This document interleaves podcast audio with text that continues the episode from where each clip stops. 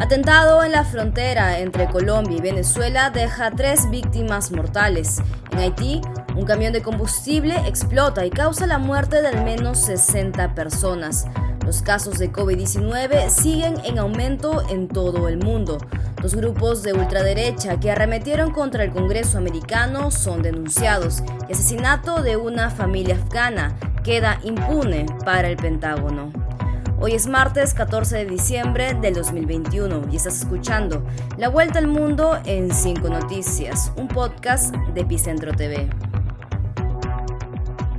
Hola, yo soy Clara Elvira Ospina y esto es La Vuelta al Mundo en 5 Noticias. Atentado en Colombia. Ya llegaron a recogerlo, ya llegaron a recoger el muerto.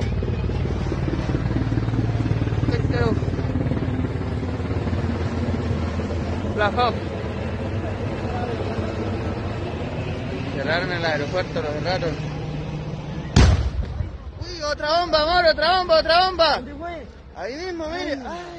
Dos artefactos explotaron la mañana del martes en el aeropuerto de Cúcuta, capital del departamento de Norte de Santander, en la frontera entre Colombia y Venezuela, y generaron una nueva crisis binacional. En las explosiones murieron tres personas. En la primera, el terrorista que estaba activando la bomba. Pocos minutos después, dos policías de la unidad antiexplosivos detectaron una caja abandonada cerca de la pista y cuando se acercaron para desactivar la carga, estalló el artefacto que los mató en forma inmediata. Criminales ingresaron al aeropuerto Camilo Daza, donde detona un artefacto explosivo entre la plataforma y la malla. Causante de eso se identifican unos restos humanos. Minutos más tarde, nuestros explosivistas, al hacer el reconocimiento de la zona, identifican una maleta. Al acercarse, con todas las medidas de seguridad, detona. Nuestros dos explosivistas ofrendaron la vida por la seguridad. En este momento seguimos recolectando todos los elementos materiales de prueba para identificar cómo fue el modo, cómo ingresaron y la autoría del grupo criminal. Este doble atentado generó la reacción enérgica del presidente Iván Duque, quien dijo que este fue un ataque cobarde del terrorismo. El ministro del Interior responsabilizó a las disidencias de las FARC y el de Defensa advirtió que el atentado se planeó desde Venezuela.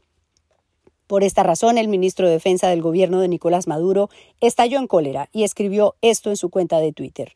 Al tiempo que la xenofobia acentúa los crímenes contra migrantes venezolanos bajo la mirada cómplice de Duque, su desgobierno acude al viejo truco de responsabilizar al vecino. La frontera sigue caliente.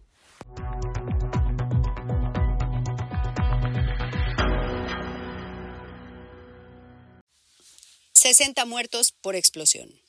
La situación en general es crítica. Esto lo dijo el vicealcalde de Cabo Haitiano, Patrick Almorón, y dijo incluso está solicitando donaciones de sangre para poder eh, suplir las necesidades de estas personas que se que resultaron heridas tras esta explosión de este camión cisterna. Haití vive una tragedia tras otra.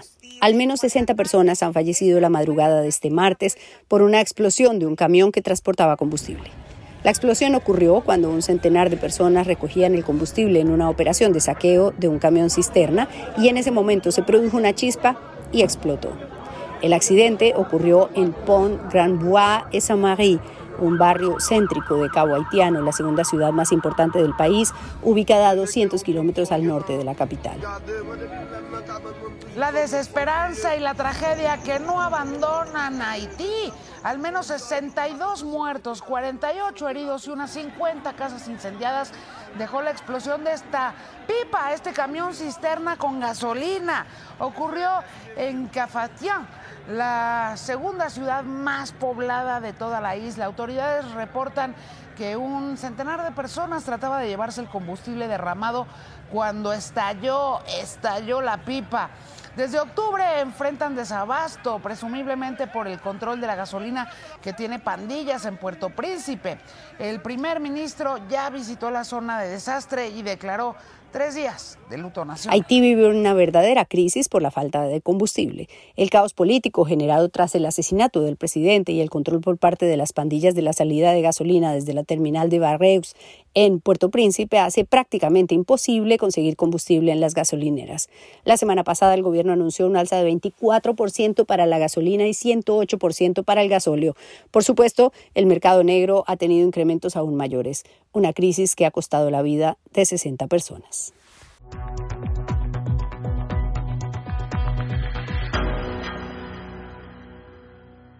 COVID en aumento. Se multiplica el desasosiego por el brote de la nueva cepa de coronavirus Omicron, detectada originalmente en países del sur de África. Alemania y República Checa se suman a la lista de países que reportan casos de contagios de esta mutación en su territorio. Un creciente número de naciones decide cerrar las fronteras para los viajeros provenientes de estas naciones. No hay lugar del mundo donde las cifras de COVID no estén en aumento. La variante Omicron se extiende a una velocidad que no hemos visto antes en ninguna otra variante, dijo este martes la Organización Mundial de la Salud, que a su vez reportó que ya son 77 los países que han dado cuenta de la presencia de Omicron en su territorio. El director general de la OMS dijo, nos preocupa el hecho de que la gente considere Omicron como leve. Aunque Omicron provoque enfermedades menos graves, el número de casos podría de nuevo desbordar los sistemas sanitarios que no están preparados. Y la OMS está trabajando con socios y con esos países para eh, sobreponerse a esas dificultades. Y aunque esperamos ver mejoras en el suministro, no hay garantías. Y todo lo que hemos logrado hasta ahora eh, es todavía demasiado frágil. Seguimos pidiendo a todos los donantes y fabricantes a que pongan al mecanismo COVAX y al ABAT En España pasaron de 381 casos por cada 100.000 habitantes este lunes a 412 casos por 100.000 habitantes el martes. Francia registró el lunes el nivel más elevado de contagios desde que empezó la pandemia. Reportó 63.040 casos en un solo día. Italia extremó las medidas para viajeros e impuso cuarentena obligatoria de 10 días para los no vacunados y un test PCR negativo para los vacunados. La única solución para contener una nueva cadena de muertes es estar vacunados. La Organización Panamericana de la Salud informó que en América Latina y el Caribe el 55% de la población ha recibido las dos dosis de la vacuna. Eso es un promedio, pero evidentemente hay grandes diferencias entre países.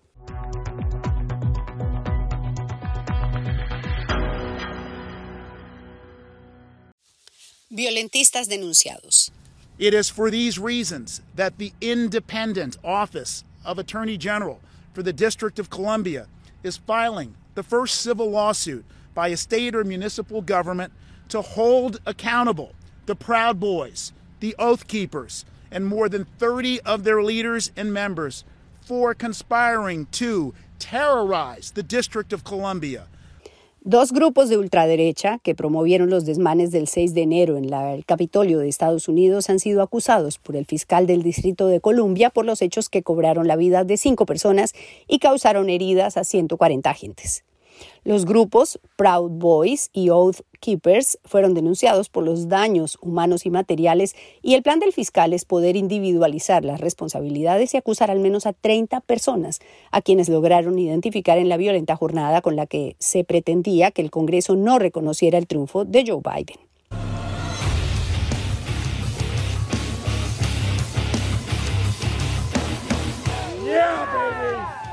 United States of America.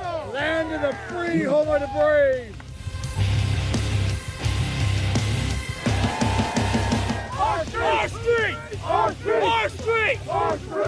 Repiten consignas como estas, andan armados con bates y rifles y usan poleras y gorros que los distinguen como Proud Boys o los chicos orgullosos. Este pequeño grupo de hombres que ves detrás de mí que visten de negro y amarillo han podido hacer muchos cambios en Portland y eso me emociona y enorgullece. La ciudad lleva meses de protestas contra la violencia policial y el racismo que muchas veces terminaron en disturbios calificados como terrorismo doméstico y anarquía por el presidente Trump, mientras el candidato demócrata Joe Biden lo acusa de fomentar la violencia política y alentar a grupos radicales como los Proud Boys. El fiscal general del Distrito de Columbia, Carl Racine, dijo que los acusarán por conspirar para aterrorizar al Distrito de Columbia, interferir ilegalmente con la transición pacífica de poder en el país y agredir a los oficiales que defendieron el Capitolio. for unlawfully interfering with our country's peaceful transition of power and for assaulting our men and women in blue who valiantly defended the Capitol, the district, and our freedoms. La demanda se sustenta en diferentes leyes locales y federales, en particular la Ley de Derechos Civiles de Estados Unidos de 1871, conocida como Ley Ku Klux Klan.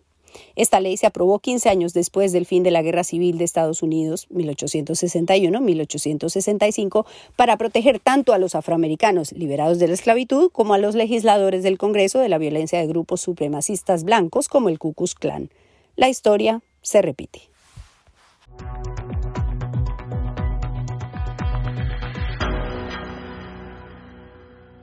No hay responsables.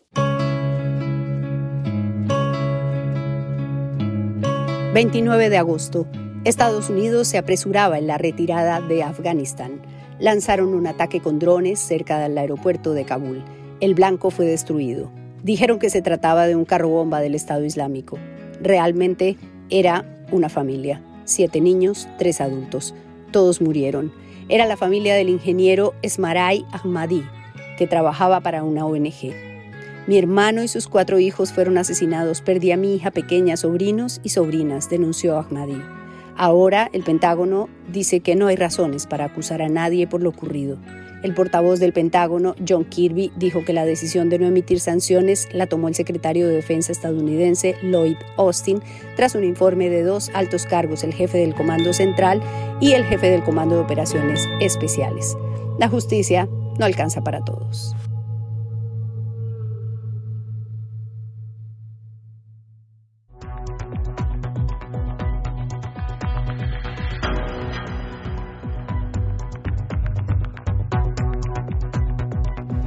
Eso fue La Vuelta al Mundo en 5 Noticias, un podcast de Epicentro TV presentado por Clara Elvira Ospina.